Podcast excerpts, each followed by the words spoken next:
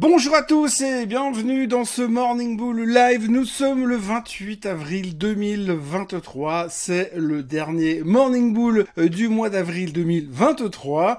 Euh, la semaine prochaine, on se retrouvera donc en mai. Et puis ce sera pas lundi, ce sera mardi parce qu'il paraît que lundi, c'est la fête du travail. Alors euh, on va travailler un peu moins.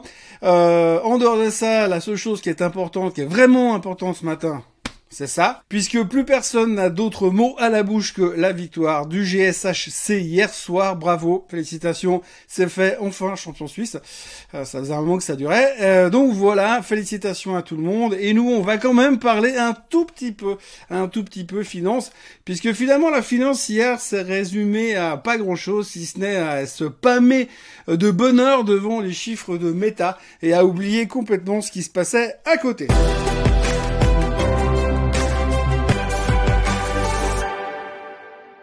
Alors on pourrait résumer euh, la journée relativement simplement. Tout le monde a trouvé génial ce qui se passait sur Facebook ou sur Meta, peu importe comment vous voulez l'appeler. Tout le monde a trouvé formidable que Zuckerberg soit plus riche de 11 milliards de dollars de plus. Tout le monde a trouvé que cette boîte était fantastique, que tout ce qu'ils ont fait c'est parfaitement juste, correct, extraordinaire et qu'ils peuvent plus faire d'erreurs plus jamais. Euh, bref, on aura vomi sur Facebook pendant quasiment 12 mois et là tout d'un coup tout est terminé, tout est réglé. On a mis 25 euh, 000 personnes à la porte, mais ça va beaucoup mieux. Apparemment, l'ambiance est géniale, les chiffres sont fantastiques, le marché était très très très très très très très très très content. Et Meta a pris 14% hier. Et pour faire simple, il y avait que ça qui intéressait les gens hier. Pourtant, Pourtant, au milieu de tout ça, au milieu du succès phénoménal de Meta, nous avons quand même eu les chiffres du PIB américain. Alors, le marché, les experts, les économistes, les gens qui savent et avaient prévu d'avoir d'un PIB autour de 1,9%. En ralentissement, mais pas trop quand même, parce que ça va bien. Eh bien, figurez-vous que c'est pas sorti à 1,9%, c'est sorti à 1,1%. Donc si on avait des doutes sur le fait que l'économie américaine est en train de ralentir,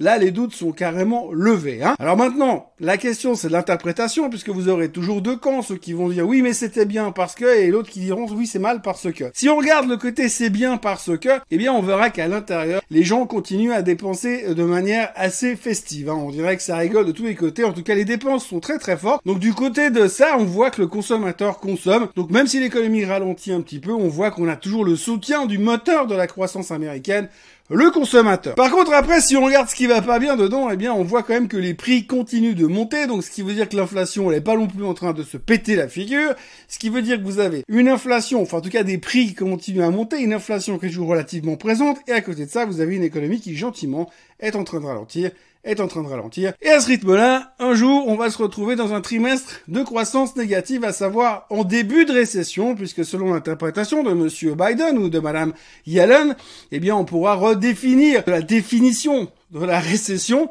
Et enfin, pour l'instant, à ce rythme-là, on va vite se retrouver en croissance négative sur le PIB. Alors vous me direz, c'est pas bien grave, puisque de toute façon, la Fed a fait tout ce qu'il fallait au niveau des taux, elle n'aura plus qu'à commencer à baisser les taux pour essayer de relancer l'économie. Le seul problème, c'est que pour l'instant, si on regarde ça avec un peu de recul, eh bien, il semblerait quand même que l'inflation, elle soit pas si violente en termes de ralentissement, hein. donc ça continue à être relativement difficile. Donc si vous avez une inflation qui reste élevée et vous avez un marché, une économie qui va en récession, euh, je veux pas dire, mais ça ressemble quand même gentiment à de la stagflation et de mémoire, c'est pas les meilleures périodes boursières. Mais ceci dit, on s'en fout puisque globalement, eh bien tout à l'heure va aller pour le mieux dans le meilleur des mondes. Hier, on a vu un marché littéralement exploser aux États-Unis, 2,4% de hausse sur le Nasdaq. Le S&P 500 n'est plus qu'à 65 points d'aller casser cette fameuse résistance des 4200 qui nous mènera directement dans un nouveau bull market. Pourtant tout ça parce que Meta a sorti des bons chiffres. Meta a sorti des bons chiffres dont toute la techno était géniale et puis finalement, bon, c'est que tout allait bien. Et puis qu'on verrait pour ce qui est des taux et de l'inflation la semaine prochaine,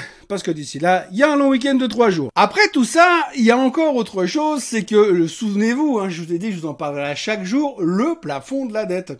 Alors le plafond de la dette, on en apprend toujours un peu plus chaque jour, et eh bien on voit aujourd'hui que les CDS sont toujours en train de monter, toujours plus, ils ont pratiquement jamais été aussi élevés, donc on n'a jamais été aussi près d'avoir un défaut de la dette américaine. Tout le monde s'en fout encore, mais ça se rapproche de plus en plus. Le plafond est bientôt atteint et on trouve toujours pas les solutions pour euh, s'en sortir pour le moment, mais ça n'a pas l'air de poser trop de stress à trop de monde puisque de toute façon les chiffres de méta étaient fantastiques. Donc Meta, c'est génial. Le PIB, c'est pas terrible, mais on s'en fout. Le plafond de la dette, eh bien, c'est pourri, mais c'est pas grave parce qu'on va s'en sortir. Finalement, il restait plus qu'à se concentrer sur ce qui s'est passé after close. Alors, after close, il y avait que du bonheur. Alors, si on avait un doute que par moment, on est dans un marché qui se rapproche d'un immense cirque avec plein de clones dedans, eh bien, hier, on a carrément levé les doutes parce qu'on a eu les résultats d'Amazon. Alors, Amazon a publié des chiffres très bons au demeurant puisqu'ils ont quand même sorti leur plus gros euh, résultat trimestriel depuis 2021. C'est formidable. Donc, ça allait mieux après ce qui s'était passé en 2022. Tout le monde, il était beau. Tout le monde, il était content. Le titre, il a pris 10% après la clôture. Comme ça, jusqu'au moment où le CFO a parlé. Encore une fois, un CFO qui aurait mieux fait de se taire, donc il a parlé hier et il a dit quoi? Il a dit ben simplement que ça allait mieux, mais que globalement le cloud était quand même au ralentissement depuis le début du mois d'avril. Donc on est venu pour entendre ce qui s'est passé janvier, février, mars. Lui, il est venu nous dire qu'en avril, ça allait pas. Le marché n'a pas aimé du tout. Donc le titre qui était plus 10% after close, il a fait et il a fini moins 2% after close. Donc on a gagné 120 milliards de market cap pour en reperdre 140 derrière. Tout ça en l'espace de allez, quelques minutes. Donc si vous voulez une comparaison avec ce qu'on peut faire dans un casino, eh bien c'était Amazon hier soir. Au-delà de ça, on notera que Intel a publié une perte moins grave que prévu, moins importante que prévu, et même s'ils annoncent que le marché du PC eh bien, est toujours aussi pourrave, eh bien ils s'en sortent super bien, le titre pour les 5% after close. Et puis il y a d'autres choses qui vont un tout petit peu moins bien, je vous en parle hier, c'est Snap. Alors Snap a inventé un nouveau filtre, hein, vous savez, à la place d'avoir un nez de cochon, des oreilles de lapin, et puis je ne sais quoi d'autre, eh bien vous avez la possibilité dorénavant d'appliquer un filtre à vos actions Snap qui les fera instantanément disparaître. Grosso modo, euh, Snap a annoncé des revenus en chute libre parce que leur nouvelle plateforme de publicité ne fonctionne pas comme ils voulaient, mais ça ira mieux demain. Euh, le marché, le coup de ça ira mieux demain, ils ont moyennement apprécié.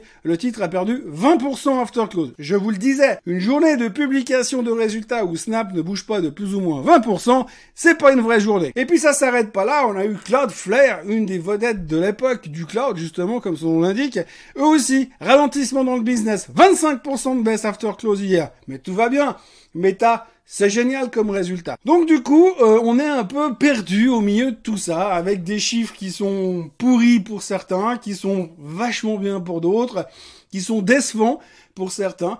Et finalement, on ne sait pas trop où on en est et on se dit qu'on a peut-être tout à fait raison de se contenter uniquement des chiffres de méta. Alors voilà, nous sommes en fin de semaine, à la veille d'un long week-end. Il y aura donc moins de publications aujourd'hui, mais par contre, il y aura le PCE qui sera euh, publié tout à l'heure. Il faudra faire attention parce que celui-ci est susceptible de faire basculer le cœur de Monsieur Powell la semaine prochaine. Je dis encore deux mots sur la vidéo qui a été publiée cette nuit ou récemment sur les réseaux sociaux et un peu partout avec un interview de Monsieur Powell, pas une interview, mais une discussion entre Monsieur Powell et soi-disant Monsieur Zelensky. C'était une, farce de deux comiques russes qu'on trouvait ça super drôle. Alors on sait pas quand la vidéo a été prise, on sait pas quand elle a été tournée, on sait même pas si c'est une vraie vidéo. Chose est-il que dans la discussion que Monsieur Powell avait a eu avec le faux Zelensky, il a plus ou moins laissé entendre que les taux allaient encore monter et puis que le marché allait encore beaucoup ralentir. Enfin l'économie allait encore beaucoup ralentir. Pas forcément rassurant, mais en même temps quand on voit la, qualité de la vidéo, on peut se demander s'il était tourné au fond d'un garage ou pas. Et puis avant de conclure euh, ce dernier Morning Bull du mois d'avril, je voudrais juste vous montrer un graphique et c'est... Alors celui-là, c'est le taux d'endettement sur les cartes de crédit aux États-Unis et on s'approche gentiment du trillion de dollars. Alors pour ceux qui ont un doute, un trillion de dollars, eh bien c'est 1000 milliards de dollars, donc 1000 milliards d'endettement sur les cartes de crédit aux États-Unis. Vous voyez que ça n'a pas forcément ralenti ces derniers temps. Et quand vous regardez le taux d'intérêt moyen sur ces cartes de crédit, eh bien pour information, c'est du 24%. Je vous laisse faire le calcul de ce que ça coûte l'endettement aux, consommateurs et ça fait un tout petit peu peur. Mais rassurez-vous, tout va bien, les chiffres de Meta étaient exceptionnels. Voilà, fin de semaine, PCE cet après-midi, publication de Exxon et Chevron avant l'ouverture, et puis ensuite ce sera le week-end, donc profitez bien de vos trois jours de week-end, moi je vous retrouve mardi matin pour un nouveau Morning Bull Live, et puis euh, entre tout à l'heure et demain matin pour un nouveau Swiss Bliss pour conclure euh, cette semaine et ce mois d'avril. Soyez forts, profitez bien, n'oubliez pas de vous abonner à la chaîne Suisse Côte en français, de liker cette vidéo et de revenir mardi prochain cette fois. Bye bye